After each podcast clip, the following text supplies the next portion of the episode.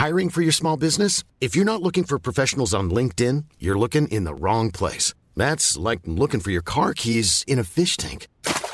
LinkedIn helps you hire professionals you can't find anywhere else, even those who aren't actively searching for a new job but might be open to the perfect role. In a given month, over 70% of LinkedIn users don't even visit other leading job sites. So start looking in the right place. With LinkedIn, you can hire professionals like a professional. Post your free job on linkedin.com slash people today. Bienvenue dans Midi News. On est ravis de vous accueillir sur un, plateau euh, enjoué aujourd'hui avec euh, Benjamin Morel, Naïma M. Fadel, Najouel Haïté et Raphaël Steinville.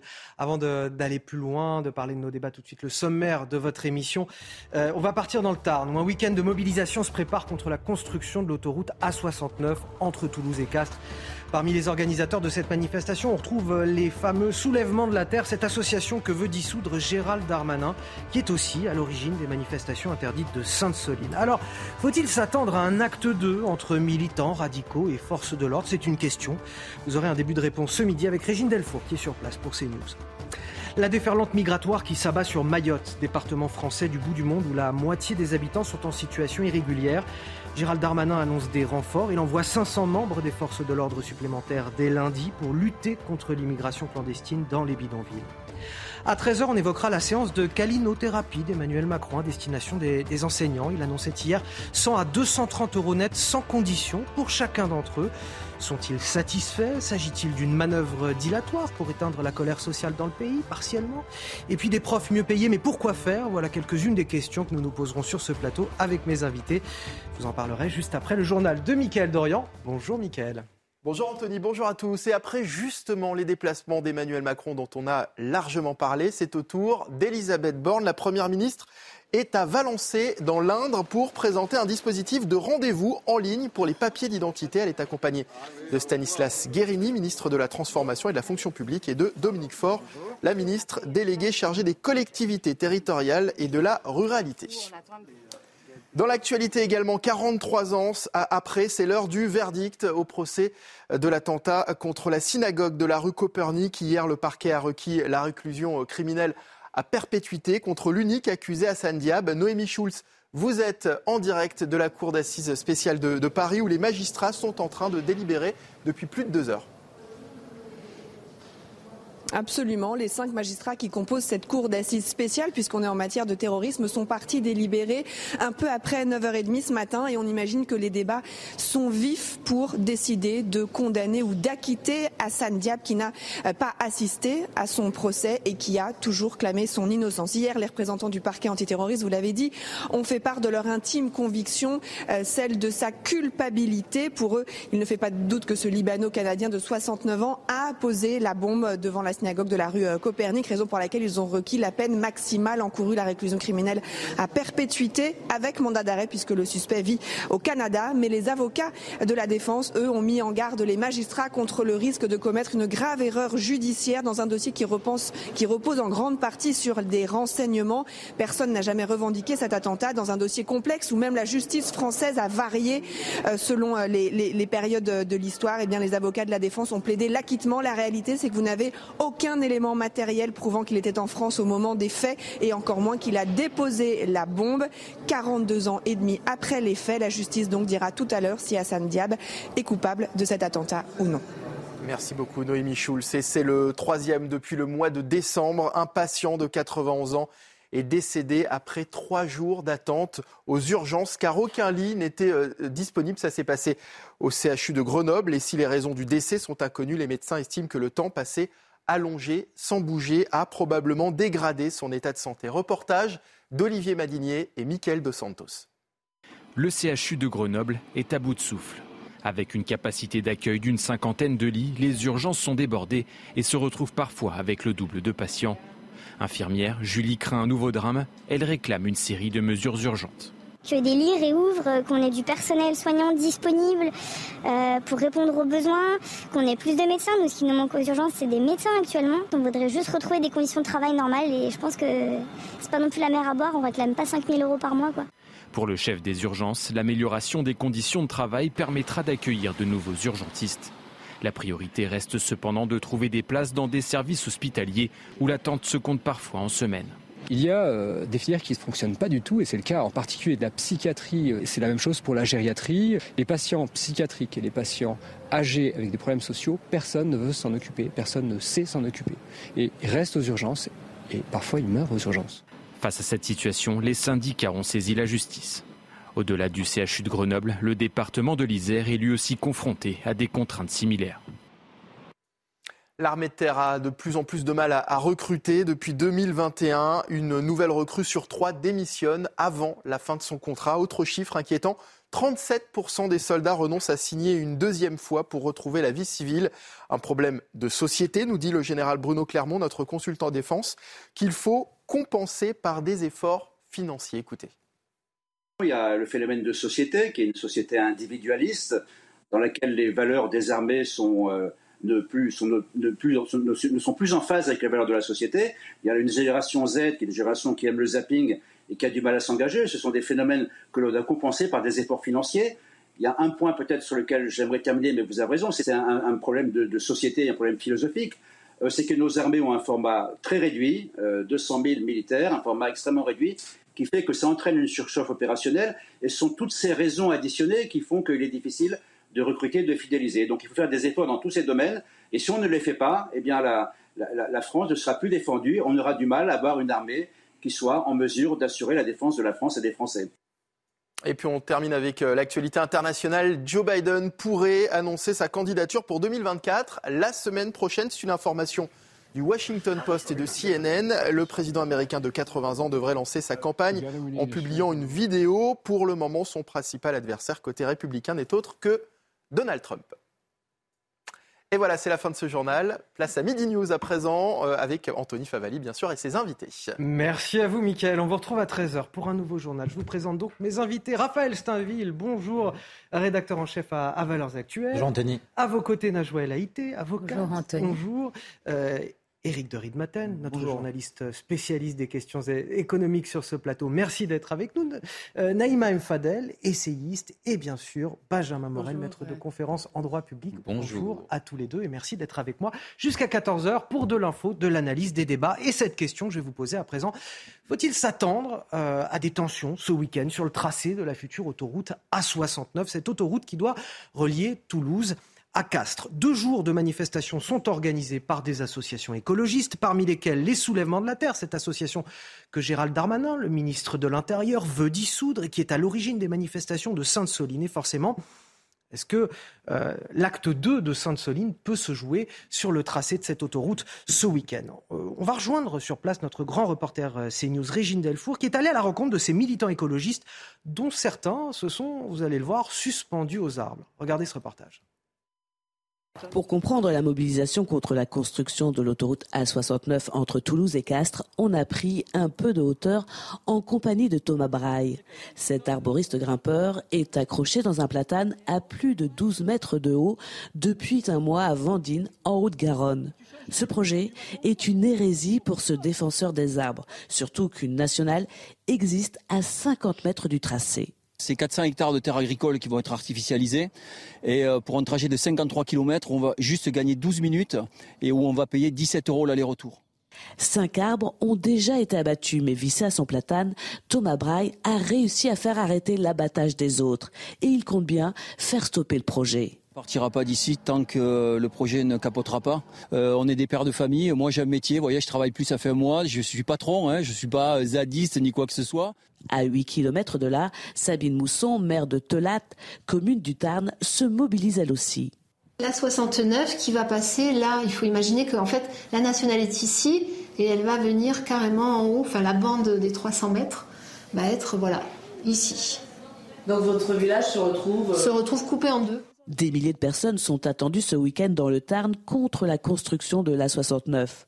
Cette mobilisation est initiée par plusieurs associations, dont La Voix est libre et les Soulèvements de la Terre. premier constat quand on regarde tout ça, pas la même atmosphère non plus que, Sainte-Soline. Euh, on va poser peut-être la question à Bertrand Cavalier qui est avec nous. Bonjour euh, Bertrand Cavalier, vous êtes euh, expert en sécurité. à quoi faut-il s'attendre ce week-end? Qu'on est dans la même configuration que ce qui s'est passé à, Sainte-Soline Il y aura plus, moins de monde, plus de forces de l'ordre également ou moins de forces de l'ordre?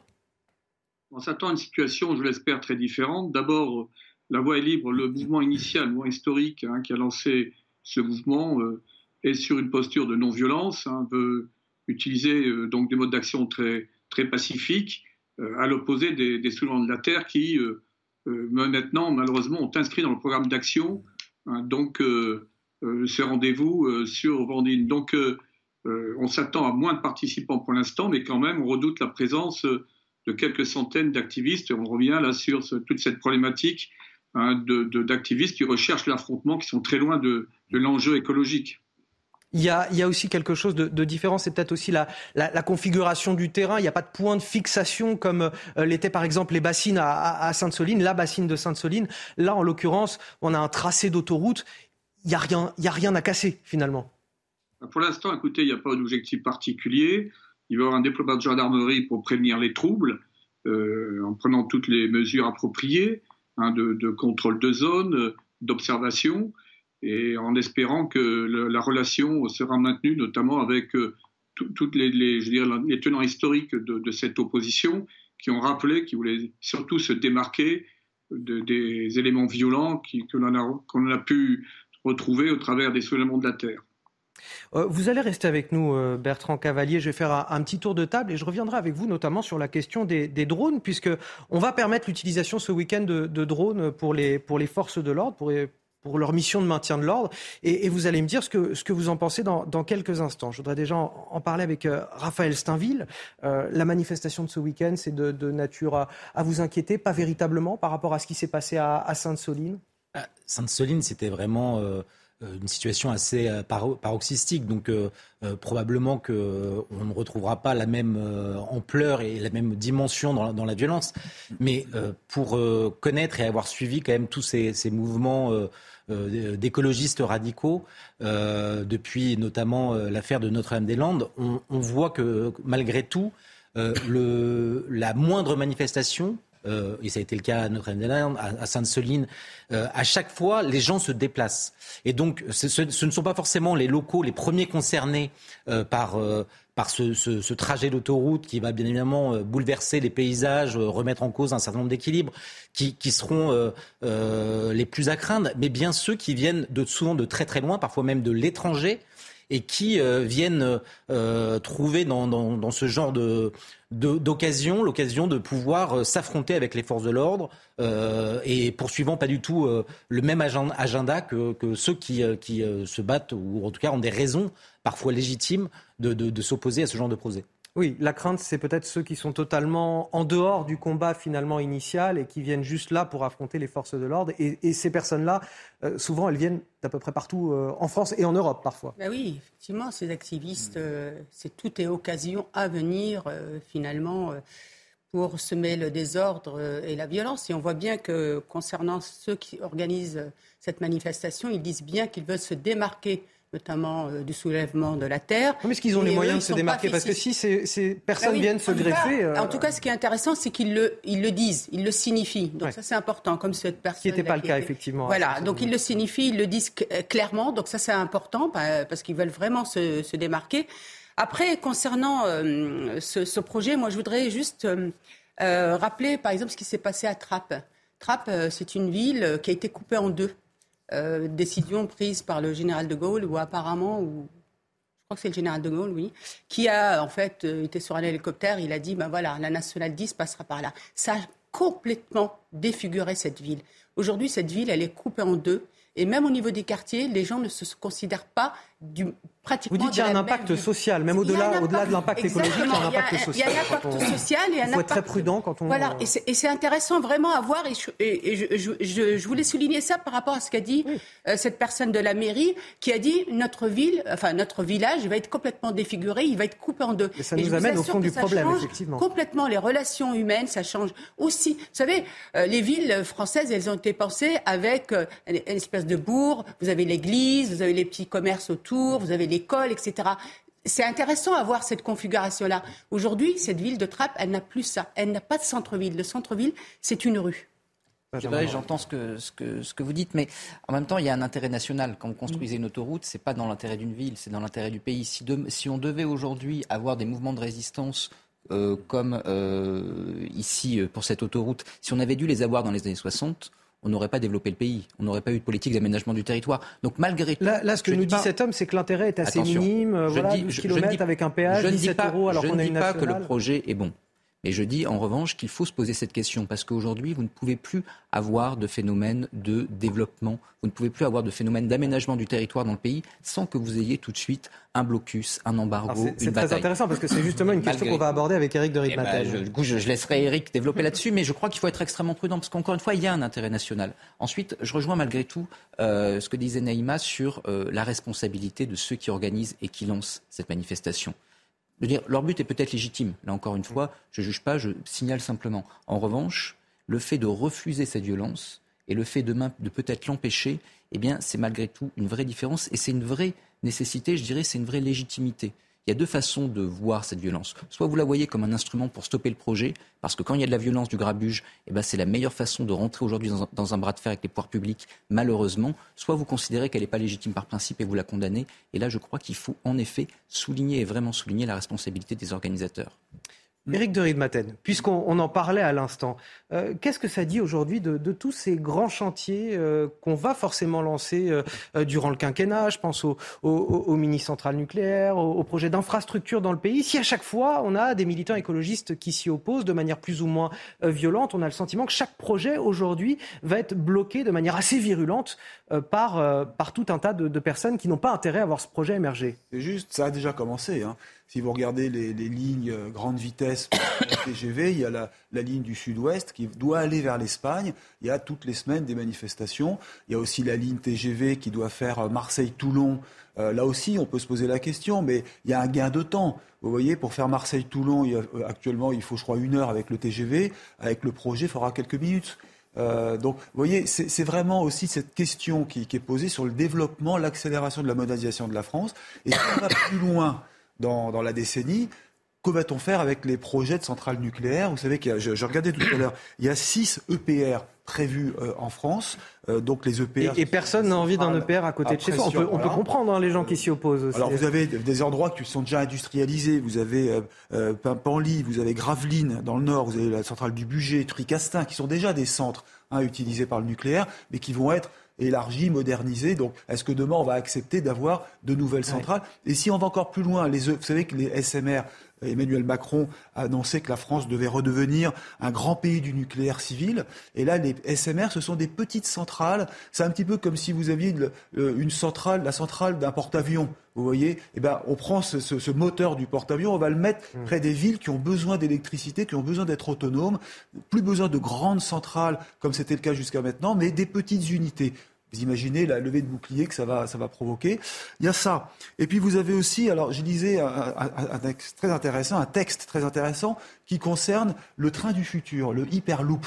C'est un train sous vide. C'est-à-dire on va construire un tube sous terre et ce, ce, tube sera sous vide et vous aurez des trains qui pourraient aller jusqu'à 1000 à l'heure. C'est Elon Musk, encore lui, qui a ce projet. Et un centre d'essai pourrait être installé près de Limoges, hein, dans un village qui s'appelle Drou. Alors là, on, imagine aussi ce que ça va représenter quand on voit les problèmes avec l'autoroute. et là, une vieille ligne désaffectée pourra être utilisée pour faire ces essais et à terme avoir un train entre le centre de la France et Paris qui ferait une distance en 10 ou un quart d'heure, 10 minutes ou un quart d'heure. Mais si vous voulez, Bien sûr que ça fait rêver, que certains vont dire mais non, ça se fera jamais, ça sera trop cher. Mais quand même, c'est intéressant de se projeter dans le futur et de pouvoir imaginer ce que serait la France de demain. Après tout, la France industrielle a, a été victorieuse dans les années 70 si on était, euh, comme vous le disiez très justement, euh, aujourd'hui en 1970 ou 75, on n'aurait jamais eu le TGV, on n'aurait pas eu la conquête spatiale avec Ariane, on aurait avec le, centre de Kourou, vous imaginez les levées de boucliers en Guyane qu'il y aurait eu pour installer un centre, les barrages seraient tous bloqués, hein, le barrage de Tignes qui a déjà fait couler beaucoup d'encre, euh, les centrales nucléaires hors de question, l'aéroport de Roissy-Charles de Gaulle en 74 près de Paris. Non mais voilà, j'arrête là parce que sinon la France en serait encore peut-être pas à l'âge de pierre, en tout cas, la, France peut-elle se moderniser C'est finalement euh, la question de la Ben, en tous les cas, est-ce qu'il y, y, a des freins aujourd'hui Non, mais il le faut. Et puis, c'est vrai que au regard des, des échanges qu'on vient d'avoir, c'est tout. Enfin, on voit la confrontation entre des, des projets d'intérêt nationaux. Donc, on parle des autoroutes, on parle des EPR,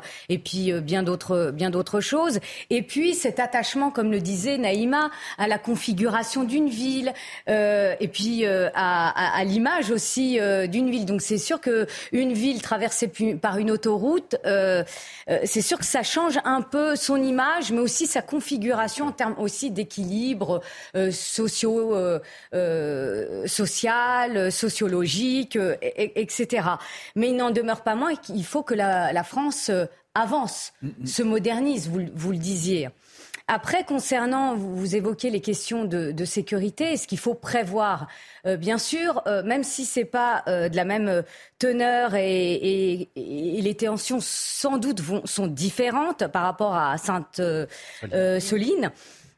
il n'en demeure pas moins qu'il faut prévoir des, des une mobilisation qui peut être violente parce qu'à chaque manifestation, vous avez des personnes qui manifestent pacifiquement et vous en avez d'autres eh bien qui sont là eh bien pour euh, euh, semer le chaos et ça c'est une réalité et, bien, il faut le prévoir. Justement Najwa elle a été euh, le maintien de l'ordre cette prévision du maintien de l'ordre elle va être assurée notamment par le retour des drones dans, dans, dans cette mission de maintien de l'ordre avec les gendarmes et on va en parler avec vous Bertrand Cavalier puisque vous êtes toujours avec nous expert en sécurité.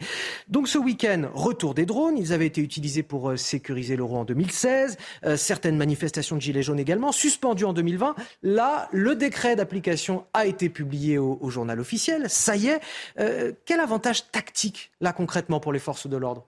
On était vraiment dans une situation absurde, puisqu'on interdisait à la gendarmerie d'utiliser ses hélicoptères et les drones pour de la captation d'images et avec des déports vers un état-major opérationnel. Alors même qu'à Sainte-Soline, hein, les extrémistes euh, étaient remarquablement organisés et, dotés eux-mêmes de drones. C'était ubuesque comme situation, effectivement. Donc là, euh, ce décret récent euh, permet de revenir euh, au bon sens. Donc la gendarmerie détient depuis de nombreuses années des drones, également les hélicoptères, et l'avantage tactique, il est évident. C'est-à-dire qu'à partir du moment où vous avez un moyen aérien qui peut donc couvrir un champ important, observer la situation, voir comment les cortèges vont se constituer, permettre également de, savoir quelle est la nature de ces cortèges. Ça va être d'ailleurs un défi euh, demain, à savoir est-ce que ce mouvement qui se veut pacifique va être infiltré par des éléments ultra-violents de type Black Bloc. Et là, eh bien, c'est une mission, une opération qui permet d'anticiper, euh, de porter l'effort euh, de façon très, très précise sur les éléments les plus violents et de façon, et chaque fois d'ailleurs que l'on manœuvre, on, évite donc la confrontation, on permet de, limiter euh, l'emploi de la force. Il faut savoir qu'à Sainte-Soline, les gendarmes ont subi parce qu'ils étaient aveugles. Euh, l'adversaire pouvait concentrer ses actions euh, là où il avait identifié des points de vulnérabilité du dispositif de gendarmerie qui était tiré. Donc là, on revient à une situation qui est logique, qui permettra de, gérer au mieux ce type d'événement, sachant que, comme ça a été souligné, on, se prépare, la gendarmerie se prépare à des rendez-vous très fréquents lors de, euh, lors de rassemblements contestant euh, des projets de toute nature. Donc on va rentrer dans une période assez longue où euh, ces drones vont, être d'un intérêt premier. Général Bertrand Cavalier, spécialiste du maintien de l'ordre, merci d'avoir témoigné sur notre antenne aujourd'hui dans, Midi News. Raphaël Steinville, c'est du bon sens, comme le dit le général Bertrand Cavalier? Oui, bien sûr que c'est du bon, bon sens. Après, je pense qu'il faut rappeler aussi que l'usage de ces drones euh, que, va pouvoir faire la gendarmerie euh, est quand même très encadré et très limité. Euh, donc, bien évidemment, que c'est, il regagne finalement un peu de, marge de manœuvre par rapport aux, opposants à ce genre de projet qui en bénéficient déjà. Mais l'utilisation que va en pouvoir faire les forces de l'ordre, elle est quand même très encadrée et très limitée et va ah, très en deçà. La justice pourra tout de même exploiter les images sur demande. sur demande, si si s'il y a une, mise en examen une, enquête. une enquête. Ah, Mais j'aimerais juste revenir sur une petite chose qu'on a, qu'on a et, après, on va marquer une pause. Ouais. Que, ça veut dire que je vous laisse pas beaucoup de temps. Ouais, non, mais c'est, j'entendais ce, cette personne dans les arbres qui nous expliquait qu'il y avait 450 hectares de, de terres agricoles qui, qui vont être bétonnées. la réalité, c'est que c'est beaucoup moins. Je crois que c'est 100, 100, hectares. Et en fait, moi, ce qui me fait craindre une, une, un mouvement quand même assez brutal, c'est que tout le discours et tout l'argumentaire des opposants se, se, se, base sur un certain nombre de données euh, qui, sont, qui sont fausses, qui sont instrumentalisées, gonflées, et qui ne fait que rajouter euh, de, la colère euh, à ceux qui, pour des raisons parfois très légitimes, encore une fois, se battent contre ce projet. Allez, vous entendez la musique, on marque une courte pause. On revient dans un instant. Mayotte face à l'immigration illégale. Gérald Darmanin annonce l'envoi de 500 membres des forces de l'ordre supplémentaires à partir de, lundi pour lutter contre l'immigration clandestine dans les bidonvilles de ce département du bout du monde. On en parle juste après la pause. De suite. Toujours ensemble sur le plateau de Midi News avec Benjamin Morel, Naïma M. Fadel, Éric de Riedmaten, Najouel Haïté, Raphaël Steinville pour décrypter toute l'actualité jusqu'à 14h. On a même Bertrand Cavalier qui est encore avec nous, expert en sécurité, pour parler dans un instant de la situation à Mayotte. Mais ce sera juste après le rappel des principaux titres. Et c'est avec vous, Audrey Berthaud. Bonjour. Bonjour Anthony, bonjour à tous. Elisabeth Borne est en déplacement dans l'Indre aujourd'hui. La première ministre qui vient de s'exprimer, elle milite pour un accès simple et rapide aux services publics. Elle s'est également engagée à diviser par deux d'ici l'été le délai pour obtenir un titre d'identité. Il y a 100 000 personnes à trouver et à former pour soutenir le nucléaire. L'industrie nucléaire qui a fourni plus de 60% de l'électricité en France l'année dernière est confrontée en effet à d'immenses défis industriels mais aussi humains. La ministre de la Transition énergétique Agnès Pannier-Runacher et le ministre de l'Industrie Roland Lescure étaient à la centrale nucléaire du Tricastin aujourd'hui. Enfin, le chèque énergie arrive dans les boîtes aux lettres des 5,8 millions de ménages français les plus modestes. Un chèque énergie dont le montant varie entre 48 et 277 euros. Si vous êtes bénéficiaire, vous n'avez aucune démarche à effectuer. Et donc Gérald Darmanin qui s'attaque à la déferlante migratoire qui s'abat déjà depuis plusieurs années sur euh, Mayotte, ce département français du bout du monde où un habitant sur deux serait en situation irrégulière et où le taux de pauvreté atteint 70% de la population. Dès lundi, le gouvernement euh, va donc mener une vaste opération euh, contre l'immigration clandestine dans les bidonvilles avec 510 policiers et gendarmes supplémentaires pendant deux mois.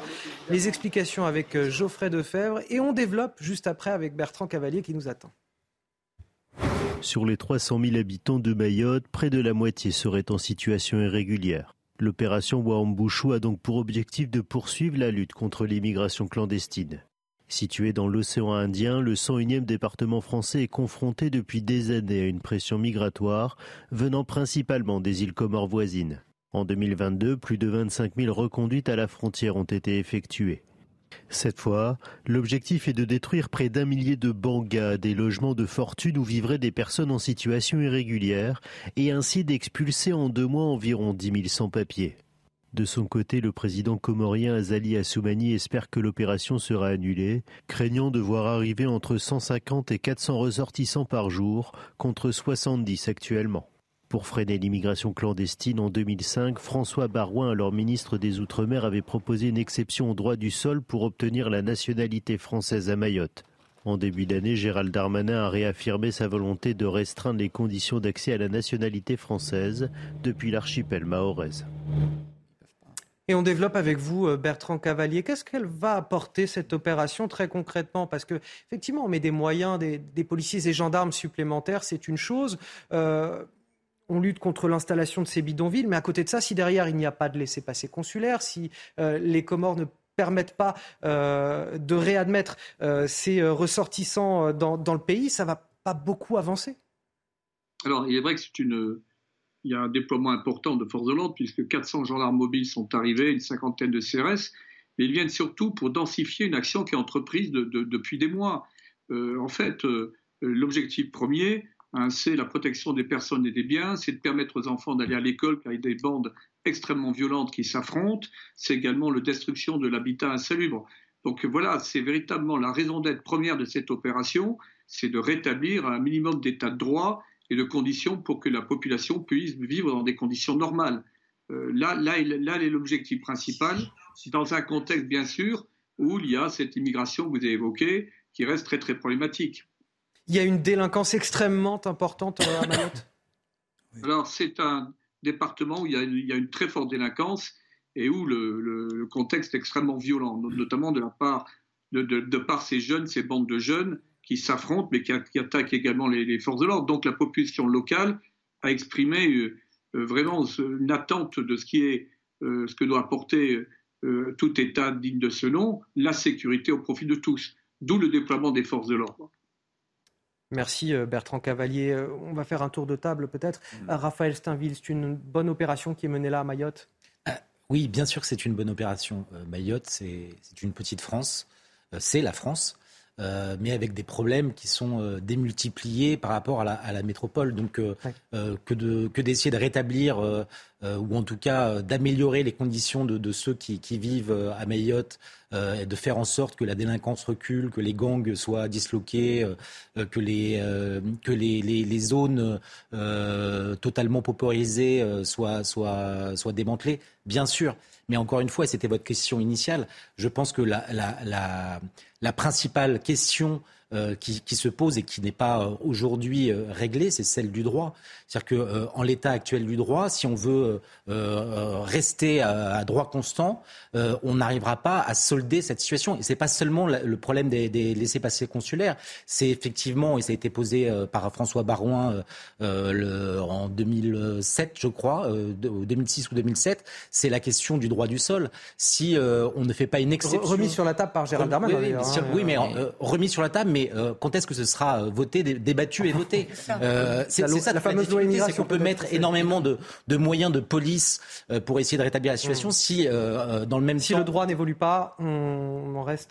Mais on, finira par mourir euh, à, force de l'attrait euh, cet état de droit. Benjamin Morel, puis Najouel. Non, mais il faut voir qu'on a fait une bêtise en, en départementalisant probablement trop tôt Mayotte. On s'était engagé à départementaliser ce territoire. Avant, on avait affaire à une collectivité d'outre-mer, ce qui permettait de moduler le droit en la matière. Et donc d'avoir en effet des exceptions en matière de droit du sol, etc. Or, aujourd'hui, comme on a départementalisé sous Sarkozy, eh ben, on se retrouve dans une situation où, en effet, on peut allitérer sur quelques dispositions relatives à la nationalité, mais on a difficilement la possibilité de gérer la chose. C'est-à-dire qu'on a un droit qui est à peu près le même qu'en Alsace. Le problème, évidemment, c'est que vous êtes à quelques kilomètres des Comores et que, qui plus est, vous avez une immigration interafricaine qui fait que vous avez également une immigration qui arrive d'en dehors des Comores. Donc ça devient extrêmement ingérable. Et donc en effet, on peut envoyer des forces de sécurité sur place, mais c'est un peu vider l'océan à la petite cuillère. Et je crains malheureusement que là, on soit plus dans la communication que dans le règlement du problème de fond. Je voudrais reprendre les mots de Vincent Trémollet de Villers ce matin dans l'édito du, du, Figaro. Pression migratoire, faiblesse des frontières, freins administratifs, judiciaires et associatifs, paupérisation des services publics, délinquance ordinaire et dérives communautaires. Voilà comment il qualifie ce qui se passe en ce moment à Mayotte. Et j'avais envie de vous poser une question. Est-ce que c'est quelque part l'illustration exacerbée d'un phénomène qui touche aussi la métropole quelque part euh, Complètement. Je pense que c'est un phénomène exacerbé, euh, exacerbé qui touche l'Hexagone. Euh, c'est une réalité, d'où la nécessité d'une telle aussi opération, parce que vous avez un taux de délinquance à Mayotte qui est trois fois supérieur à celui de l'Hexagone. Vous avez un Mayorais sur deux qui vit dans une situation sociale dramatique, dans des logements insalubres, où il n'y a pas d'électricité. 70% de pauvreté. Donc il faut quand même rappeler tout ça. Et donc autant dire que les tensions sont palpable, la violence est là. Moi, quand j'étais allée euh, euh, il y a deux mois euh, sur l'île de la Réunion pour des raisons professionnelles, on m'a raconté qu'à Mayotte, il y, a, un quart scolaire qui a été massacré par des jeunes mineurs comoriens à coups de hache. Donc on en est là, c'est-à-dire il y a un déferlement de violence et c'est pour ça que je parle de la nécessité de ce type d'opération. Mais une fois que j'ai dit ça, ce type d'opération est loin euh, d'être suffisant est loin d'être suffisant parce que euh, la question de l'immigration, elle doit être réglée dans sa globalité. On parlait des Comores. Vous avez un président des Comores qui demande à ce que cette opération soit annulée. Donc vous avez beau expulser, avec un respect, puisque nous sommes dans un état de droit, avec le respect du droit, mais il n'en demeure pas moins que ces réfugiés vont revenir. Donc, il faut absolument que cette thématique de l'immigration, on la prenne au sérieux euh, et, qu'on la traite sérieusement. Avec, il faut une véritable volonté politique et qu'on s'inspire d'autres pays, comme le Danemark. Vous avez euh, un gouvernement social-démocrate qui a pris à bras le corps cette question-là pour euh, eh bien, préserver l'intérêt et la cohésion nationale et pour il a, il a, fait le choix entre son modèle social finalement et l'ouverture ah, des mais, frontières. Ah mais complètement. Ah, oui. Et là, il y a eu une vraie ambition entre guillemets parce que euh, là, vous créez, vous alimentez des fractures, si euh, fractures sociales. Si vous ne traitez pas cette question-là, vous alimentez les tensions. Et eh bien là, le Danemark a fait le choix politique eh bien, de traiter sérieusement cela. Euh, concernant notamment, il euh, faut citer quelques exemples, hein, les demandeurs d'asile sont, sont euh, traités de manière externe, donc par le Rwanda. Donc après, bon, la question, elle, elle, peut se poser. chez nous, est-ce qu'il faut externaliser à un moment, il ne faut pas qu'il y ait de sujet tabou. il faut poser ces faut questions. Être capable, il faut être capable d'en parler. Mais Je voudrais pas de sujet tabou, mais a priori, quand même, Emmanuel Macron, que vous avez très largement soutenu, ne semble pas faire de cette question de, de l'immigration une priorité, alors que les Français et si vous prenez l'exemple du, du, Danemark, il y a un consensus dans la société euh, danoise, mais il y a également un consensus dans la société française pour que les choses avancent. Il n'y a que les partis politiques qui se déchirent sur ces questions. Mais un mais mot, moi, je, a... enfin, je, veux dire, euh, vu que vous m'interpellez là-dessus, ben oui, euh, moi, je, mais, attendez, peut...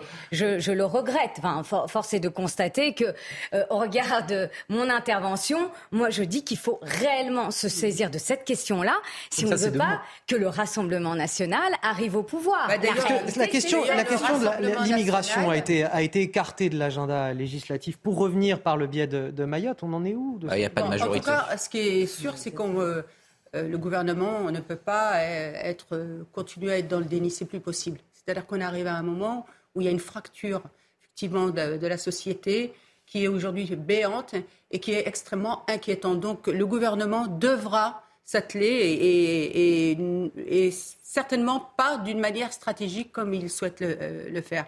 Et moi, je, suis de ceux qui espèrent un référendum sur cette euh, question. Pour en revenir à, Mayotte, il faut savoir qu'au deuxième tour des présidentielles, premier tour et deuxième tour, euh, Marine Le Pen est arrivée première.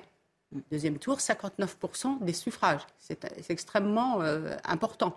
Il faut savoir qu'il y a 5000 aujourd'hui mineurs dits isolés. Alors on va voir justement ce que dit euh, Gérald Darmanin là-dessus. Euh, une quarantaine euh, de bandes avec une violence extrême. Il faut savoir que euh, la population de Mayotte, j'ai mes chiffres, est passée en 30 ans de 65 000 à 256 000. C'est énorme. Euh, le général Bertrand Cavalier qui est toujours avec nous, qui veut justement rebondir avec sur ce que vous venez de dire. On vous écoute Bertrand Cavalier. Mais je crois qu'il faut aller bien au-delà de la question de, de Mayotte. Moi je me rends en Afrique très très fréquemment. Euh, donc là, euh, l'Afrique est en train de, muter, des bouleversements géopolitiques de grande ampleur sont en train de se produire. Donc je crois qu'il est essentiel, au-delà, je dirais, des, oppositions partisanes, euh, de, bien comprendre que l'Europe et la France, on doit prendre des, des, mesures très énergiques et de grande ampleur pour faire face à une immigration qui pourrait être massive et aller bien au-delà de ce que nous constatons aujourd'hui. Mais ça doit amener également une autre approche notre relation avec l'Afrique, et notamment un des problèmes premiers de l'Afrique, c'est l'explosion démographique. Et l'explosion démographique qui a, pour, euh, qui a pour origine notamment la dégradation de la condition des femmes. Donc euh, il faut avoir un dialogue avec l'Afrique et il faut évidemment promouvoir des actions très très fortes de développement qui vont passer notamment par l'émancipation des femmes. Et complémentairement, bien entendu, revoir complètement le dispositif. Moi, c'est une question que je connais. Je voyage beaucoup, je suis très souvent en mission à l'étranger l'Europe, notamment la France, est totalement poreuse. Ce qui se fait aujourd'hui est, est, tout à fait relève de l'affichage. Donc il y a vraiment une responsabilité majeure des politiques, quels qu'ils soient. Bertrand Cavalier qui nous parle d'affichage. Oui, de, de, de, de, coopération en général. Vous parlez de coopération, mais on donne, je vais reprendre la, la phrase favorite de notre président, un pognon de dingue dans le cadre de la coopération. Mais le problème, c'est qu'il n'y a pas de contrôle. Et on sait très bien que, cette aide est souvent détournée. Donc il y a vraiment la question aujourd'hui de peut-être d'aider dans le cadre d'une coopération décentralisée. Toutes les villes, toutes les, régions en plus de l'État, font de la coopération décentralisée. Malheureusement, aujourd'hui, comme pour tout, tout, autre secteur, on souffre du, fait qu'il n'y a pas vraiment de contrôle à qui va l'argent et vraiment d'un contrôle plus important. Benjamin Morel et Eric de Ridmaten. Il faut de la coopération par projet, mais en effet, je, rejoins, je, vous rejoins là-dessus. Euh, après, euh, deux éléments. Mayotte, c'est quand même pas la France. Euh, du point de vue du problème immigratoire, c'est pas toute la France et c'est pas une problématique qui est calcable sur la métropole. Encore une fois, on est sur un cas très très particulier. La départementalisation a été une erreur et ça, c'est aujourd'hui assez largement reconnu. Ensuite, je rejoins, sur ce qui je rejoins ce qui a été dit sur le modèle danois. Mais le problème, entre guillemets, c'est que le modèle danois, implique de, ça implique de l'opting out ça implique de sortir de certains traités européens, au moins d'enlever ben, certaines. Et on va parler de l'Europe dans quelques instants. Et là, euh, si jamais on n'est pas dans une approche soit offensive, on change l'Europe de l'intérieur, mais si vous mm. voulez, c'est comme l'Europe sociale, on peut crier Europe sociale pendant 30 ans. Si mm. jamais les autres ne veulent pas la faire, eh ben vous la faites tout seul ou vous ne la faites pas du tout et vous êtes les dindons de la farce. Soit vous êtes dans une logique à la danoise, c'est-à-dire que sur certaines politiques, il ne s'agit pas de dire Frexit, mais il faut sortir des politiques communes. Là, en l'occurrence, pour le Danemark, en matière d'asile. Si jamais on ne lève pas ce tabou-là, on peut toujours dire on va changer la loi, on va changer la loi, on va changer la loi. On la change en moyenne sur l'immigration tous les trois ans. Ça ne changera rien. Je vous poserai la question dans un instant de savoir si l'Europe aussi commence à sortir euh, du tabou sur euh, les questions migratoires et notamment sur la question des murs et, du financement des, murs euh, anti-migrants aux, frontières finalement extérieures de l'Union européenne. Mais tout d'abord, avant de, passer sur ce sujet, un, un mot d'Éric de Riedmaten sur Mayotte. Oui, Mayotte, parce que c'est euh, un paradis, hein, j'imagine, euh, sur Terre aussi. C'est une île qui pourrait être tout à fait euh, aménagée. Hein, pourquoi pas La France pourrait très bien avoir un grand projet à long terme, en faire des plages, hein, comme après tout, pourquoi l'île Maurice marcherait et pas Mayotte à côté. Donc on peut comprendre. L'île pourrait vivre du tourisme, en tout cas, très largement, si elle était. Voilà, deuxième point, c'est quand même le département, le, enfin, la, région du monde la plus pauvre d'Europe. Hein, il faut bien voir que le, revenu moyen, c'est 160 euros pour une personne sur deux qui habite à Mayotte. 160 euros par mois, rendez compte Et que troisièmement, on parle beaucoup du RSA en ce moment, je vérifiais, euh, une personne seule à Mayotte gagne 303 euros par RSA, donc vous voyez, il est quand même inférieur à celui de la métropole, mais avec un enfant 455 et un couple 546 euros. Donc c'est une somme extraordinaire pour euh, une population extrêmement pauvre. Ça fait euh, bien sûr effet d'attirance et bien entendu, c'est pas simple de lutter contre. Alors tout le monde l'a pas, bien entendu. Hein, les conditions d'accès au RSA, c'est pas automatique, mais tout de même, quand même, ça fait rêver ces populations pauvres qui savent que euh, à Mayotte, département français, rappelons-le, euh, on peut vivre avec 500 euros par mois si on est, en couple avec un enfant. Les, tensions à, Mayotte qui résonnent évidemment avec ce que peut vivre le continent européen. Les députés européens, Najouel Haïté, ont voté la, possibilité d'un financement des murs par le budget de l'Union européenne. On a François-Xavier Bellamy, député européen, qui parle d'un moment politique décisif. Cela a été euh, euh, voté, euh, alors certes par la droite et l'extrême droite, mais aussi par une majorité de libéraux et par une poignée de sociodémocrates finalement. c'est une évolution assez surprenante des institutions européennes qu'on arrive à avoir une majorité d'eurodéputés finalement qui votent pour le financement de, murs aux abords de l'Union européenne par l'Union européenne.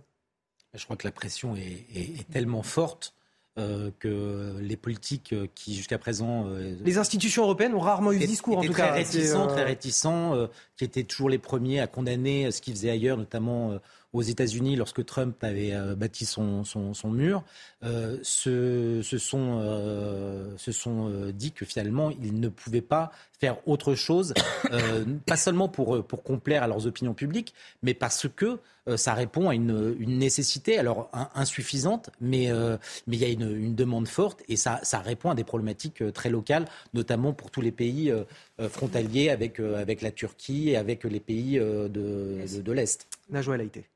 Euh, je reviens sur euh, les propos du, général et il a dit des choses, enfin une chose très très importante. C'est-à-dire vous avez un continent africain, au-delà de la coopération euh, décentralisée et des aides, vous avez un continent eh bien, qui démographiquement explose.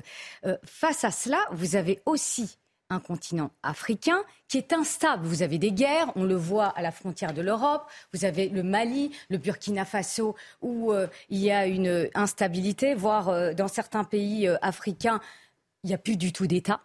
Et donc, à partir du moment où il y a une instabilité politique, eh bien, vous avez des flux migratoires. Et donc, face à ça, la France et l'Europe doivent mener une politique commune pour lutter contre l'immigration. Alors, Est-ce que ça doit passer par des murs, justement murs, on, va, on, va, regarder la carte. Il y en a, ils sont déjà là, les murs. Hein. C'est pas, euh... D'accord. C'est pas une vue de l'esprit. Il y, a, il y a des murs qui sont érigés, qui sont financés par euh, les États européens qui ont souhaité euh, placer des murs, en quelque sorte, sur ces euh, frontières extra-européennes. Euh, est-ce qu'aujourd'hui, il faut qu'elles soient financées? On fait des murs, excusez-moi, Anthony, et en même temps, l'Europe a supprimé le délit d'entrée et d'installation. Donc on marche sur la tête. Je veux dire, euh, j'essaie de comprendre, mais on tourne en rond en fait. Parce qu'aujourd'hui, ce n'est pas un délit d'entrer et de s'installer. Vous vous rendez compte mm. Donc, en fait, on fait des murs, mais commençons déjà par ça. Pour rejoindre euh, ce que dit Benjamin, qui connaît très bien, euh, parce qu'à chaque fois j'interviens sur ça, il me rétablit les choses. Et je suis d'accord avec eux. Mais à un moment, l'Europe, elle doit se dire on a un souci aujourd'hui. On va l'interroger, Benjamin. On va l'interroger. Non, non, mais avant Benjamin intervient, ah, là, là, je le rejoins, c'est l'état du droit.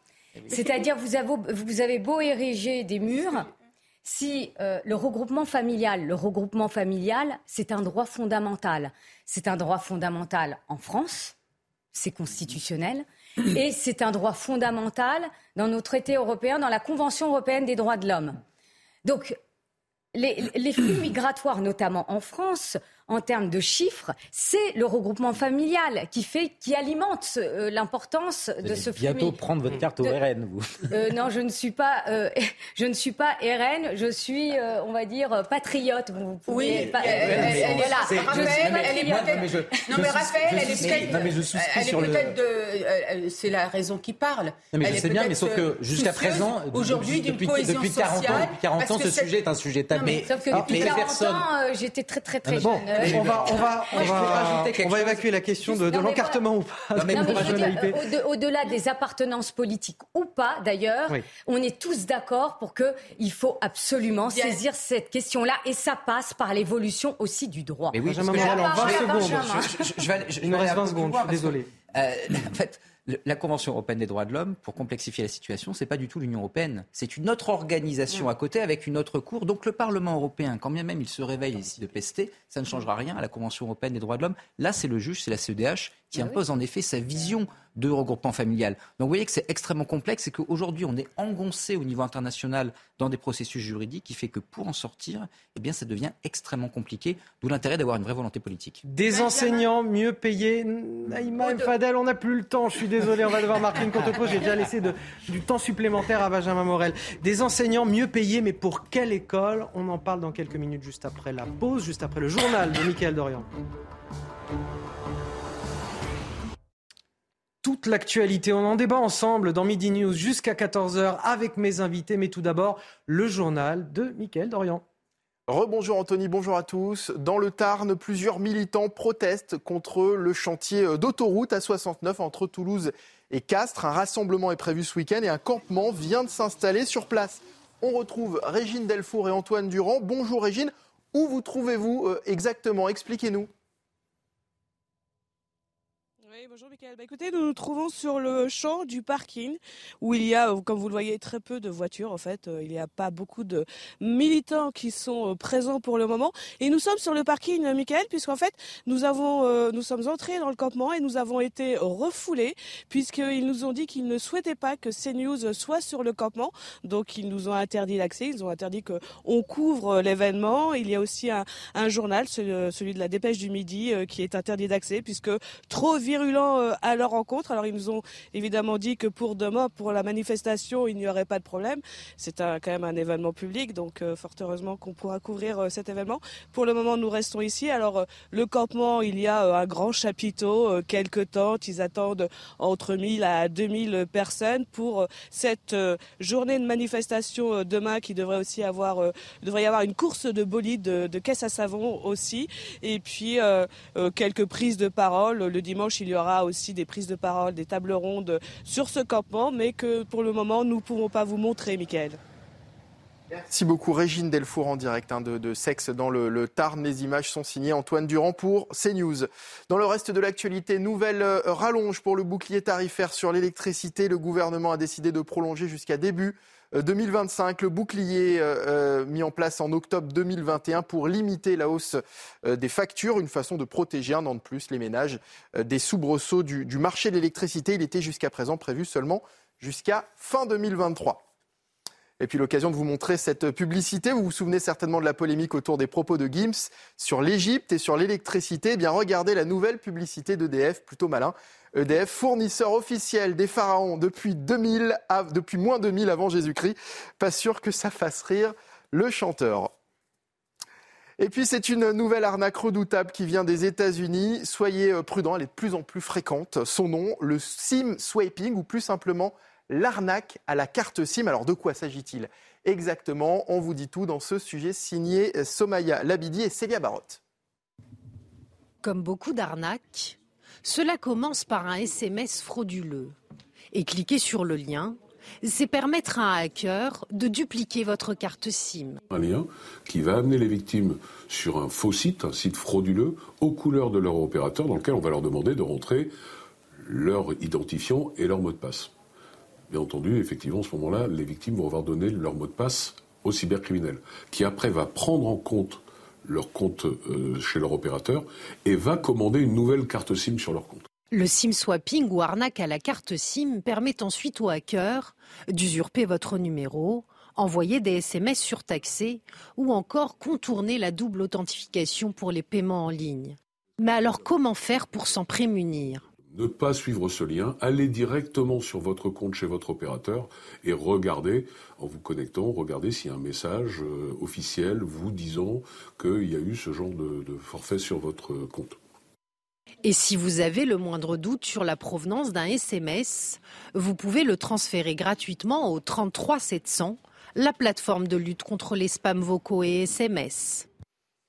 Enfin, bonne nouvelle pour les fans euh, du petit sorcier. Harry Potter débarque à Paris dès aujourd'hui. Porte de Versailles, une exposition est, consacrée à la saga de J.K. Rowling.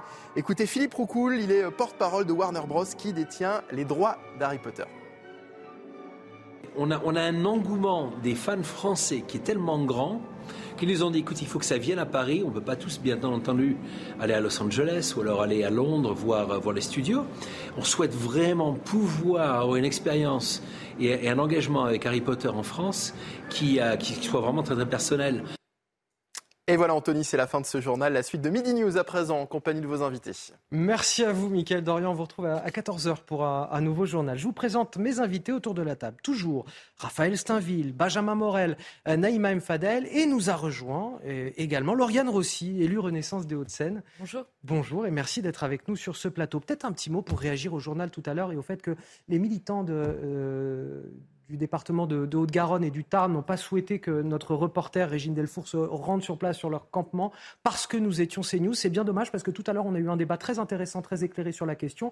On a eu un reportage de Régine Delfour qui a été très complet et qui a largement, euh, d'ailleurs essentiellement laissé la parole aux militants écologistes sur place qui étaient dans les arbres pour exprimer son point de vue sur la construction de cette autoroute. Je pense qu'on a eu un débat sur ce plateau, vous pouvez le confirmer, Raphaël Steinville. Mais oui, même assez, assez nuancé. Assez nuancé, assez équilibré sur, euh, sur cette question. Sur le fond. Tout à fait. Et sur le fond et sur la forme on n'a pas euh, rué dans les, dans les brancards en, disant qu'il y allait y avoir de la, casse à tout va. Justement, on a nuancé ces inquiétudes qu'il pouvait y avoir. Je trouve ça bien dommage qu'effectivement on n'ait pas laissé. les organisateurs justement pour leur refus de la violence. Ah, absolument. Donc c'est bien dommage qu'on n'ait pas laissé notre reporter euh, Régine Delfour se rendre sur place. Voilà pour le mot euh, de fin de, journal. Et puis un autre mot parce que ça nous a fait sourire autour de la table sur cette publicité d'EDF.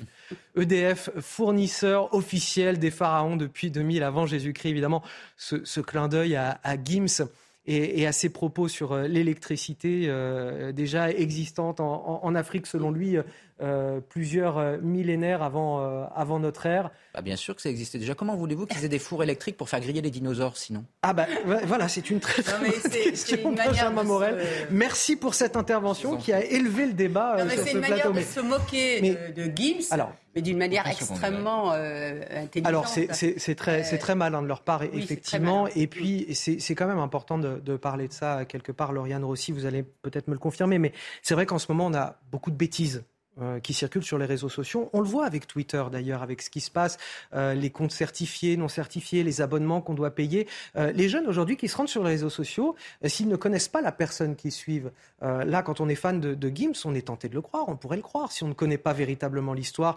de, nos, de nos pays, de nos continents. c'est extrêmement dangereux finalement.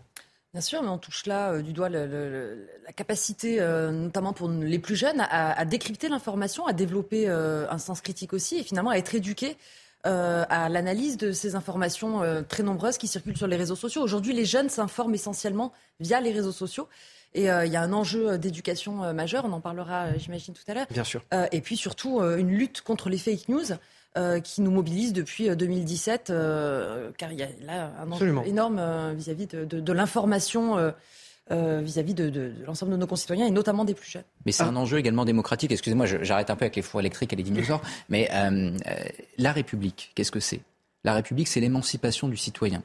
Le citoyen, individu, s'émancipe par le savoir. Et c'est parce qu'il sait, parce qu'il est émancipé par le savoir, qu'il peut participer à la communauté politique. C'est ça le projet républicain. C'est ça la promesse républicaine. Et c'est ça la promesse de l'école C'est pour ça que l'école et la République vont main dans la main dès le XIXe siècle. Quand vous avez une déstructuration, notamment via les réseaux sociaux, telle de l'intelligence collective et de l'espace public, que vous avez des chanteurs qui pensent qu'en effet les pharaons ont l'électricité et des gens pour les croire, eh bien ça veut dire que notre démocratie tout entière aujourd'hui est affaiblie, notre République aussi. Évidemment c'est rigolo, évidemment c'est drôle, évidemment on se gosse, mais malgré tout on devrait également être inquiet. Raphaël vous n'aviez pas connaissance de la polémique, justement. Non, j'avais pas euh, connaissance de, la polémique, euh, mais euh, pour prolonger ce qui a été dit, moi je pense, et par-delà même les, réseaux sociaux et les fake news qui peuvent circuler, je pense qu'il faudrait aussi élargir au fait que aujourd'hui les médias, de plus en plus, véhiculent soit des fake news ou en tout cas reprennent à leur compte une sorte de parole officielle, de vérité officielle signée et approuvée par le gouvernement ou autre. Ce qui, il s'agit souvent, la plupart du temps, de la communication, et, et c'est là où où, c'est tout l'intérêt du travail journalistique de pouvoir reprendre euh, ce qui euh, relève de la communication et, de, la vérité. Moi, un dernier mot là-dessus. Oui, euh, moi, ce, qui me pose problème, c'est la responsabilité des personnalités. C'est-à-dire que justement, quand on est une personnalité, alors là, en l'occurrence, c'est un chanteur, est-ce qu'on a le droit de dire n'importe quoi? Et c'est là aussi où se joue effectivement la place et le rôle de la République. Parce que sinon, c'est pas possible. Parce qu'il y aura euh, notamment des, jeunes enfants qui sont en construction. Parce que c'est ça aussi la question. Ceux qui vont entendre ça et qui vont le croire, c'est plutôt des, enfants très jeunes et qui sont en construction. Et le problème, c'est le poids qu'il a par rapport à l'école. Et c'est ça le problème. La deuxième chose que je voudrais dire, et ça me permet de rebondir sur ce que vous avez dit tout à l'heure par rapport à votre journaliste, et c'est ça que moi j'aime chez CNews. Je vais être honnête avec vous. Euh, quand je suis arrivée, c'était la pluralité des intervenants. C'est qu'on était de toute opinion politique, sensibilité, et qu'on pouvait discuter en bonne intelligence et argumenter. Et c'est ça qui me plaît par rapport à d'autres médias. Une info. Merci euh, Naïma M. Fadel pour votre, euh, pour votre témoignage et euh, votre affection pour, pour notre chaîne. je voulais vous parler de, cette opération anti-migrants à, Mayotte, puisque l'actualité se fait aussi en, même temps qu'on discute sur ce plateau. cette nouvelle qui vient de tomber, les Comores n'entendent pas accueillir des expulsés. Et c'est exactement la question que j'évoquais avec vous tout à l'heure, Raphaël Steinville. C'est qu'on peut envoyer effectivement des forces de l'ordre supplémentaires pour lutter contre l'immigration clandestine dans les bidonvilles de Mayotte. Si toutefois derrière on a effectivement euh, les Comores qui n'entendent pas récupérer les personnes que nous souhaitons expulser, qui n'ont pas vocation à rester euh, dans ce département français à l'autre bout du monde. Euh, ça reste un département français. Mais on ne pourra rien faire. Et c'est ce qu'on se tue à, à, dire depuis des mois, parce que vous avez évidemment toujours la velléité d'avoir une nouvelle loi immigration. Encore une fois, on en a une toutes les trois ans. La dernière, c'était la loi Colomb. Ensuite, il y a eu, avant, il y a eu la loi Hortefeux, la loi Sarkozy, la loi Valls, etc. En fait, le problème, c'est pas d'abord la loi, c'est l'application de la loi. Et pour faire appliquer la loi, il faut un des moyens deux, il faut rentrer dans un bras de fer diplomatique avec certains pays. Et trois, eh ben, il y a un sujet, comme on l'évoquait, droit européen. Donc là, je crains malheureusement que, à se concentrer sur la prochaine réforme législative ou les deux, trois lois, puisqu'il faut les saucissonner aujourd'hui, on se trompe profondément de cible. Euh, la preuve par les Comores. Lauriane Rossi, vous avez le sentiment qu'elle va servir à quelque chose, cette opération? Oui, car. Euh, là, au vu de ce que nous répondent les Comores, on n'accueillera aucun expulsé. Donc il va se passer quoi concrètement une de bandes criminelles organisées sur ce territoire-là et il est essentiel de pouvoir renforcer les forces de l'ordre qui sont sur place et euh, maintenir en tout cas la sécurité de tous les. Et dans deux mois, quand les forces de l'ordre seront parties, les criminels seront toujours là. Qui ne sont pas euh, français euh, à, Mayotte. Donc l'enjeu, c'est d'une part de maintenir l'ordre public et de rappeler la présence de la République française sur ce territoire. Évidemment, de venir en aide aux mineurs, notamment qui sont extrêmement nombreux et, parfois dans, dans, une misère totalement euh, effarante. Et euh, là-bas, il y a des associations, évidemment, qui travaillent hein, euh, justement en lien avec ces, ces, gamins. mais la, criminalité organisée n'a pas sa place. Et je pense que cette opération se justifie.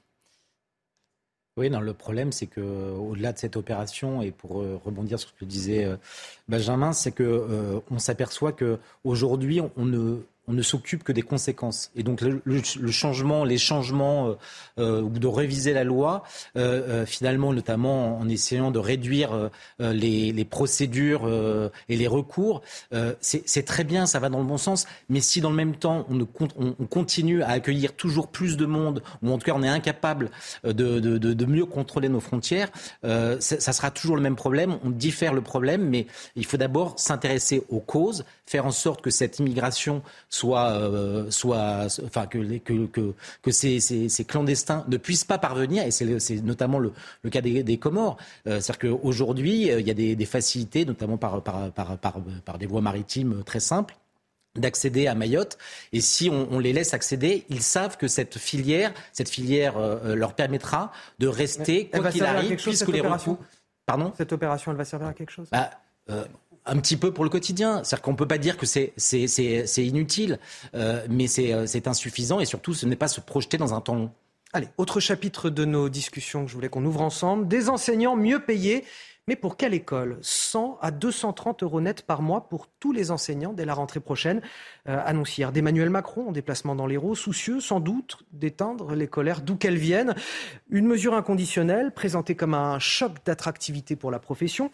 Pourtant, chez les principaux intéressés, ça grince toujours des dents. Regardez ce reportage de Thibault Marcheteau et puis on en discute après justement avec un professeur d'histoire qui est en liaison avec nous.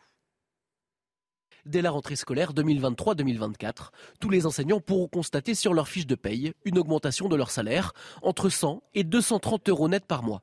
L'objectif du gouvernement, remonter la rémunération des professeurs afin que tous les salaires soient au-dessus de 2000 euros par moile. C'est super, 230 euros. Pour, euh, pour contrer l'inflation, pour plein, plein de choses. C'est ouais, c'est top. Ça peut aider, mais ça reste quand même négligeable. En Ile-de-France, c'est loin d'être suffisant. C'est bien, c'est vraiment une bonne chose. C'est des études longues. Hein. Aujourd'hui, ils sont quand même obligés d'aller jusqu'au master, je crois. C'est cinq années d'études. Un ingénieur avec la même période d'études, il gagne déjà plus de 2000 euros par mois, en fait. Euh, c'est plus juste aussi. Si les Français restent mitigés quant à cette annonce, les principaux concernés, eux, trouvent cette aide largement insuffisante. On est en moyenne à peu près 900 euros de moins par mois, hein, payés par mois, que la moyenne des fonctionnaires de la catégorie dans la fonction publique d'État. Donc non, les enseignants sautent pas de joie parce qu'en fait, ils vivent un déclassement salarial et une paupérisation euh, depuis plusieurs dizaines d'années. Lors de son déplacement, le chef de l'État a précisé que si l'enseignant s'implique davantage dans des missions sur la base du volontariat, cette augmentation pourrait aller jusqu'à 500 euros net par mois. Et nous sommes avec euh, Maxime Repère, professeur d'histoire-géographie. Bonjour, merci d'être avec nous euh, dans Midi News. Alors vous voyez le verre à moitié plein ou à moitié vide? On a quand même avancé d'une étape. Au, départ, on, parlait d'une augmentation de salaire conditionnée à des missions supplémentaires. Là, c'est 100 à, 230 euros nets qui sont manifestement sacralisés et qui seront euh, donnés à tous les professeurs de l'enseignement primaire et secondaire écoutez, euh, bon, tout, tout d'abord, effectivement, je suis professeur d'histoire-géographie en, lycée depuis une quinzaine d'années. je suis également euh, responsable syndical euh, pour le SNAL, qui est le syndicat national des écoles, collèges et lycées. Je m'occupe particulièrement des conditions de travail. Et pour moi, le verre, il n'est pas à moitié plein, il est vide. Il est vide.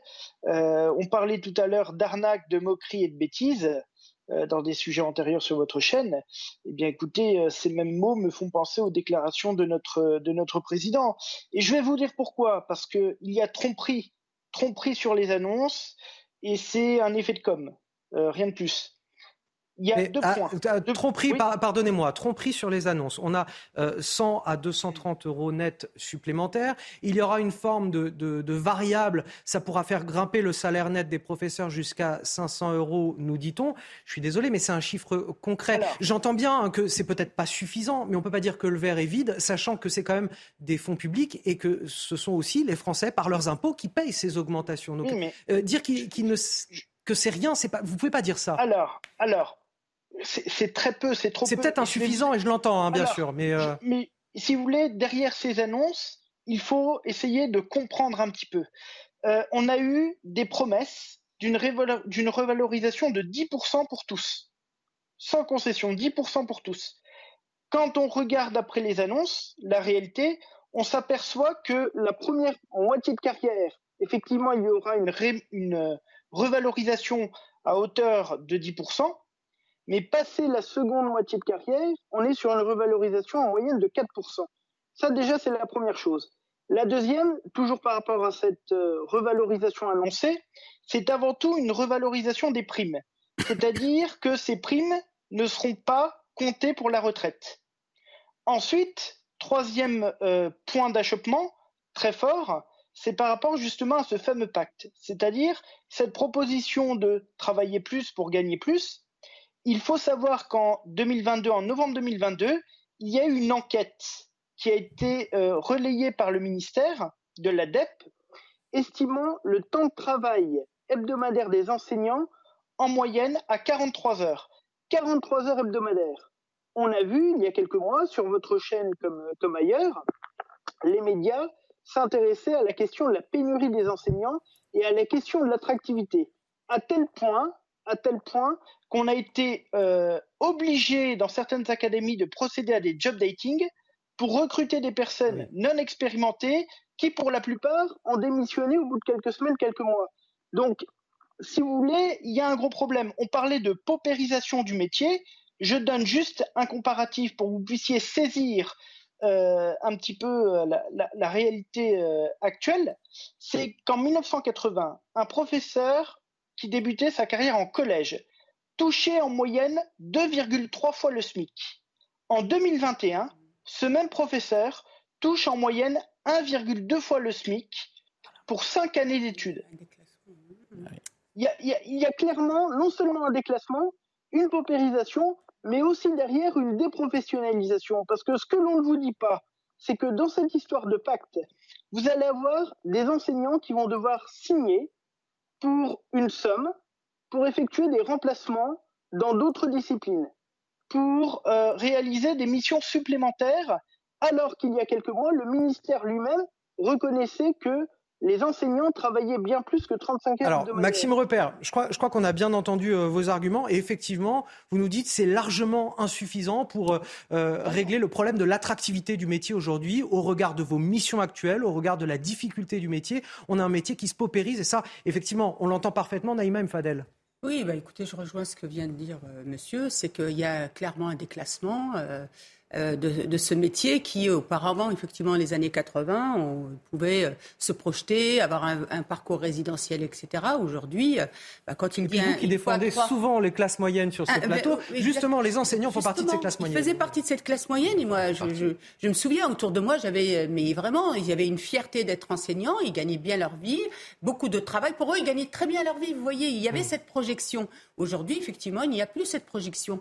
Donc moi, j'entends ce que vient de dire monsieur et je pense que c'est euh, Benjamin parlait tout à l'heure de, la, place et du rôle de la République et de l'école, et c'est main dans la main. Et aujourd'hui, effectivement, il faut mettre un accent très fort pour valoriser le salaire, pour que ces enseignants, il y ait cette attractivité, mais que ces enseignants soient aussi fiers de, leur travail. Benjamin Morel et Lauriane Rossi. Je rappelle que c'est des fonctionnaires, donc ils ont quand même subi pendant 10 ans le gel du point d'indice. Hein. Donc l'inflation, voilà, euh, tout d'un coup, il y a eu un déblocage de 3,5%, mais qui n'a pas non plus rattrapé, et on attend le suivant.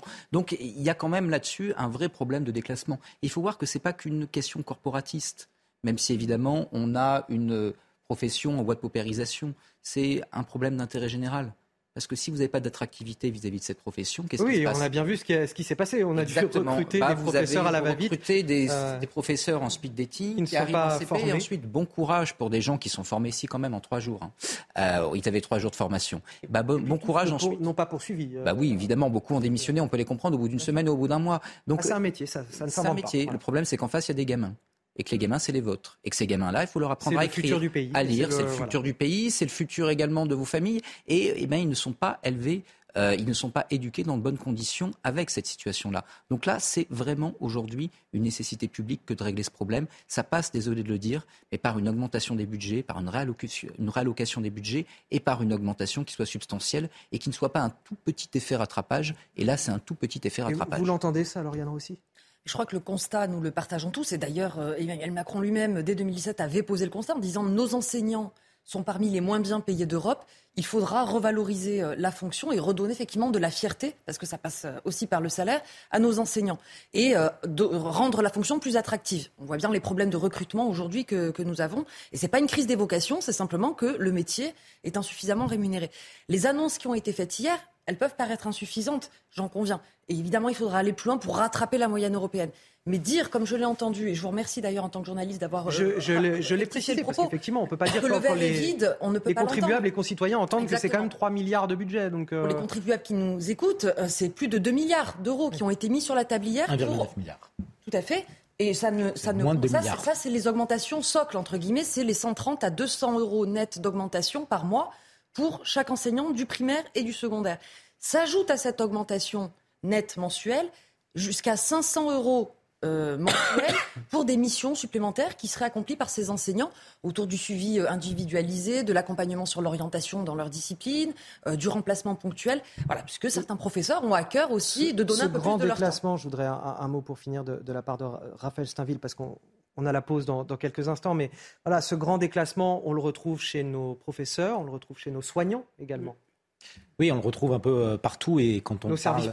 On, on, évoque souvent une sorte de tiers-mondisation de la France et, euh, et l'école et l'hôpital en sont euh, deux, deux, exemples. Il suffit de, de regarder le, les classements euh, de la France dans les classements PISA où on voit qu'on dégringole régulièrement d'année en année pour se rendre compte que le niveau de nos élèves baisse, mais parce que précisément, dès lors que les, les professeurs n'ont plus la vocation, qu'on n'arrive plus à, à, recruter des gens compétents, mais qu'on se contente de job dating pour recruter à la va-vite des, des personnes qui ne sont pas formés, qui, n'ont pas la passion du métier, ça devient compliqué de, pouvoir euh, avoir une, des, élèves euh, qui, élèvent leur niveau.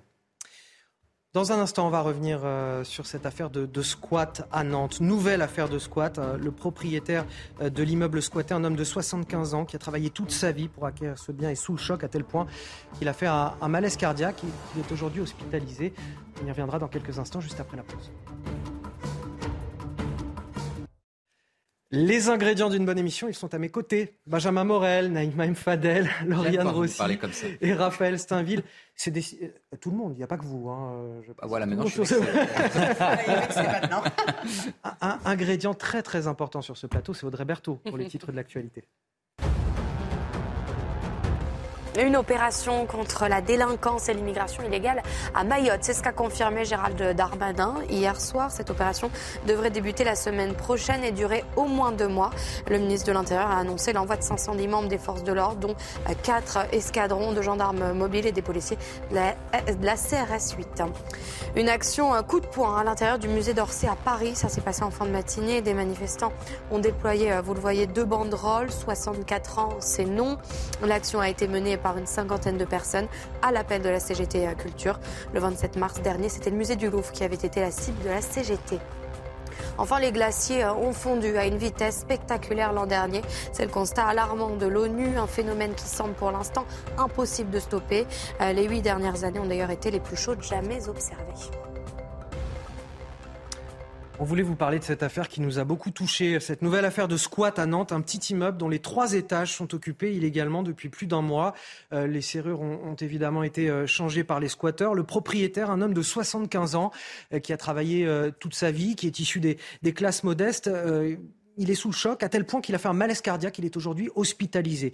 Une audience au tribunal de Nantes doit se tenir début mai, mais d'ores et déjà, on sait qu'il y en aura pour plusieurs milliers d'euros pour réparer les dégâts si toutefois euh, les squatteurs sont délogés. Regardez ce reportage signé Jean-Michel Decaze. Depuis le 13 mars, les étages de cet immeuble sont squattés. Sur la porte d'entrée, les occupants ont soudé une plaque de métal et posé un digicode. Le propriétaire de 75 ans en est tombé malade. Il a travaillé toute sa vie pour obtenir ce bien, il ne l'a volé à personne et naturellement c'est très très dur pour lui. Il a fait un petit malaise cardiaque et, et il ne dort qu'une heure par nuit vous comprendrez que c'est très difficile pour lui, très très difficile pour nous tous d'ailleurs. L'un des squatteurs refuse de répondre aux questions car, dit-il, tout se retournera contre son groupe. Seuls les voisins prennent la parole. Jusqu'à maintenant, ça allait. Il n'y avait pas trop de, de, bruit. Mais là, depuis samedi soir, c'est euh, la Noumba. Quoi. Ils sont une vingtaine ou une trentaine dedans. ils ouvrent les fenêtres. leur terrasse donne sur mon jardin à moi. Donc en fait, il y a énormément de bruit. Je vous dis, à 2h30 du matin, j'ai appelé deux fois les, ils sont intervenus, il était euh, ouais, 2h30. La police est venue Ah oui, la police est venue. Les occupants ont dessiné des tags sur les murs de l'immeuble et squatté la place de parking. Le tribunal d'instance de Nantes doit rendre une décision début mai. Et pour compléter ce reportage, je voudrais vous faire encore écouter le frère du propriétaire qui s'exprime dans le reportage. Il nous raconte comment les squatteurs ont pris possession des lieux et surtout euh, avec quel aplomb, quelle assurance. Des squatteurs qui estiment que finalement, eh bien, c'est normal de profiter. Écoutez. Eh bien, ils sont arrivés certainement dans la nuit du, dimanche au lundi.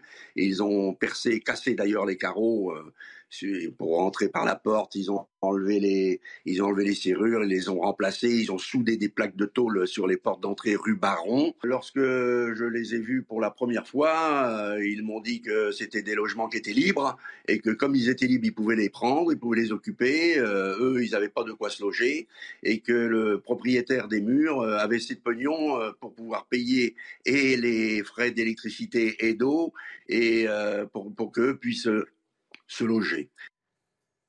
Ça fait vraiment mal au cœur quand on entend ce reportage. On est avec euh, Maître Romain Rossi-Landy. Bonjour. Euh, je vous ai euh, contacté parce que je vous ai déjà eu déjà dans, Midi News et, vous nous avez expliqué tout ça avec beaucoup de pédagogie et je voudrais qu'on renouvelle l'exercice parce qu'encore une fois, c'est une affaire qui nous touche et on semble jamais trouver de solution à, ces situations.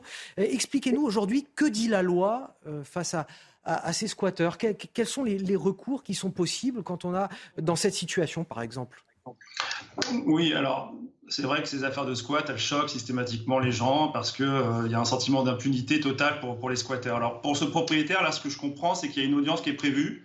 Donc s'il y a une audience qui est prévue, ça veut dire que euh, le propriétaire n'a pas bénéficié de ce qu'on appelle la nouvelle procédure d'évacuation administrative euh, des, squatteurs, si vous voulez, qui est confiée au préfet et non pas au juge.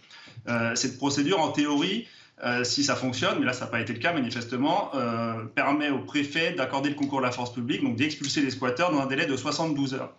Donc il y a plein de raisons euh, pour qui conduisent souvent les préfets à ne, pas actionner cette procédure et ce qui oblige les propriétaires à se retourner vers la justice, donc vers le tribunal judiciaire.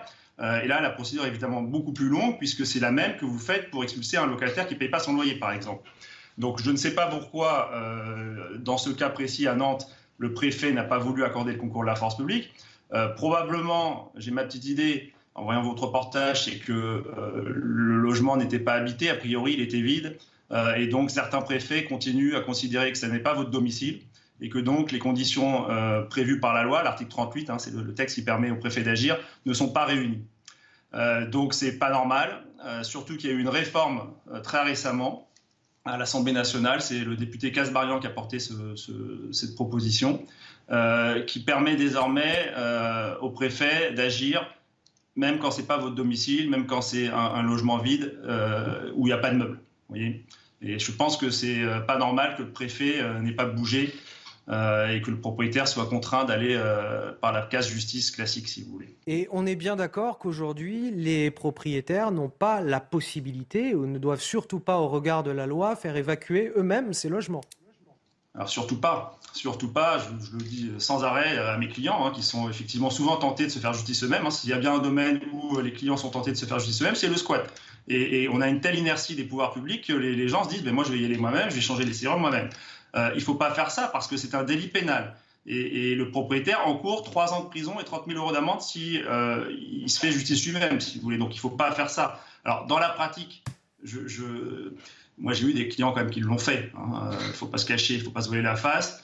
Euh, c'est rare qu'ils soient condamnés et poursuivis. Alors j'ai eu des clients qui ont été mis en garde à vue quand même. je, précise qu'on n'incite absolument pas qui que ce soit à faire ça sur ce plateau. Je, le précise hein, pour. Mais surtout pas. Mais c'est vrai que le squat, ça, incite les gens souvent. Euh, vous allez porter plainte, la police vous dit ah ben non, on peut rien faire. Euh, vous appelez le préfet, le préfet vous dit il n'applique pas la loi, euh, alors que la loi dit clairement que le préfet doit intervenir. Donc pourquoi faire une procédure judiciaire alors qu'on sait que ce sont des squatteurs qui sont rentrés chez vous par effraction, qui s'en cachent pas, qui fanfaronnent parfois même devant les, caméras de, télévision, je l'ai vu aussi. donc je pense que le responsable de tout ça, c'est l'État, c'est le préfet qui doit agir. il a les moyens pour le faire il n'y a aucune raison que le propriétaire, là, ce pauvre monsieur qui se retrouve à l'hôpital, euh, soit subi, si vous voulez, l'incurie euh, des pouvoirs publics. Euh, Maître Romain Rossilandi, vous restez avec nous. Je vais faire un tour de table et si vous voulez intervenir à tout moment, vous nous faites signe. Euh, Lauriane Rossi, euh, comme bien souvent, on a des Français issus des classes moyennes qui ont bossé toute leur vie, là en l'occurrence pour acquérir euh, ce bien, et qui ne sont pas suffisamment protégés par la loi. On peut rien dire d'autre que voilà, cet homme-là aujourd'hui n'est pas protégé par la loi. Son bien n'est pas protégé par la loi. Alors ils sont désormais. Pas suffisamment. Je suis entièrement d'accord avec ce que vous dites. Il y, a, eu pendant très longtemps un sentiment d'impunité, cela a été dit euh, par euh, l'avocat à l'instant, euh, autour de ce phénomène de squat qui, qui est grandissant. Hein. Il suffit de regarder dans les médias, on a régulièrement des affaires. Il y en a une à Nice aussi en ce moment. Voilà. Maintenant, la loi protège beaucoup mieux désormais ces phénomènes de squat et les propriétaires. L'enjeu, c'est quoi? C'est protéger la propriété privée de chaque Français dans, dans notre pays. Euh, cela a été dit par euh, le maître à, l'instant. Désormais, la loi, grâce au député Guillaume Casbarian, permet au préfet et non plus au juge d'intervenir sous 72 heures pour expulser avec euh, les forces de l'ordre. J'ai moi-même pu actionner cette procédure dans ma circonscription, dans les Hauts-de-Seine, à deux reprises. Elle fonctionne très efficacement. Là, je ne comprends pas ce qui s'est passé. Pourquoi le préfet, effectivement, n'a pas actionné cette procédure? Est-ce qu'il y avait un bail locatif par ailleurs, euh, je, ne sais pas, il faudrait regarder le dossier dans le, le détail. a été euh, promulgué de la loi de Alors en fait, il y a eu déjà une première loi Casbarian votée il y a un an et ah demi, mais qui ne concernait que les résidences principales. Là, il y a une nouvelle loi Casbarian qui est en cours d'examen et d'adoption, mhm. euh, qui va également étendre cette procédure aux résidences secondaires et, aux locaux vides, parce qu'elle ne couvrait pas ces locaux-là. Là, on parle de, cauchemar du propriétaire dans, notre santé dans notre santé thème, mais là, ça va même au-delà de ça. C'est-à-dire que là, on a un propriétaire de 75 ans qui est sous le choc à tel point qu'il a fait un arrêt cardiaque quand même. oui, parce que c'est désespérant. Vous vous retrouvez en fait euh, où vous, vous êtes dans votre bon, droit, bah, euh, c'est votre bien. Et d'ailleurs, qu'on soit pauvre ou riche, c'est votre, euh, votre bien. Et vous vous retrouvez avec des gens qui vont venir rentrer dans votre bien, c'est-à-dire fracturer votre maison, rentrer dedans, et ça devient le leur. Et c'est-à-dire que vous ne pouvez plus intervenir. Mais c'est extrêmement désespérant. On a eu des cas aussi, rappelez-vous, où des personnes ont pu euh, donc squatter. Il fallait que le propriétaire paye l'eau et l'électricité. C'est le, cas, c'est le cas. Les, squatteurs estiment que c'est normal. que... S'ils résiliaient, ils pouvaient être poursuivis. Et après, ces personnes-là ont fini par être délogées et l'appartement était complètement démoli. Et il n'y a pas eu de poursuite. Donc c'est extrêmement grave. Et effectivement, force à la loi. Mais la loi, on se rend compte que parfois, elle peut être contre les victimes. Et c'est ça qui est désespérant. J'ai Maître Rossilandi qui vous entend et qui voudrait réagir. Ah. On vous écoute. Oui, je, suis d'accord avec tout ce qui a été dit. Euh, la réforme, là, effectivement, est un progrès. Mais le problème, c'est que les préfets ne veulent pas l'appliquer. Euh, et j'en ai souvent parlé avec le député Casbarian, c'est que moi j'ai plein de cas euh, où toutes les conditions de la loi sont réunies, mais les préfets ne, ne le font pas, n'agissent pas. Là, vous parlez d'un squat à Nice, j'ai regardé l'affaire, il y a un bébé. Donc effectivement, je comprends que le préfet soit, soit extrêmement embêté. Euh, parce qu'il euh, ne peut pas expulser sans trouver une solution de relogement. Mais en attendant, c'est toujours le même qui, trinque, le propriétaire. Le propriétaire n'est pas responsable de la crise du logement. et, la réforme Casbarian, elle est très bien, ça part d'un bon sentiment. Mais tant que les préfets ne se saisiront pas et n'agiront pas, on, aura encore des dossiers de squat et je viendrai régulièrement sur, vos plateaux euh, pour crier au scandale. Une question Fadel. Maître, les préfets dépendent de l'État, c'est des hauts fonctionnaires de l'État. Ils doivent mettre en pratique les mesures prises par l'État. Donc là, c'est quand même assez hallucinant de voir que des préfets se mettent hors la loi. J'ai saisi le tribunal administratif parce que les préfets n'agissent pas. J'ai plusieurs dossiers où j'ai dû euh, saisir moi-même le tribunal pour des refus de concours de force publique que je considère abusifs de, de préfets. Donc et c'est toujours le propriétaire qui se bat. Et donc moi j'invite mes clients souvent à médiatiser les dossiers parce qu'au moins euh, ça fait bouger les choses. Parfois là quand le préfet commence à se faire un peu taper du doigt dans les médias, ben, finalement il bouge. Euh, mais c'est terrible hein, de, de, de, devoir en arriver là la loi doit saisir leurs médias, euh, les médias ou leurs élus. Hein. Moi, c'est ce qui s'est passé euh, en ce qui me concerne. Euh, je suis intervenu auprès du préfet pour les deux cas de squat qui m'avaient été saisis. Effectivement, ces propriétaires étaient totalement démunis. Et ça a fonctionné. Donc là aussi, la démocratie représentative fonctionne quand on saisit son maire ou son député.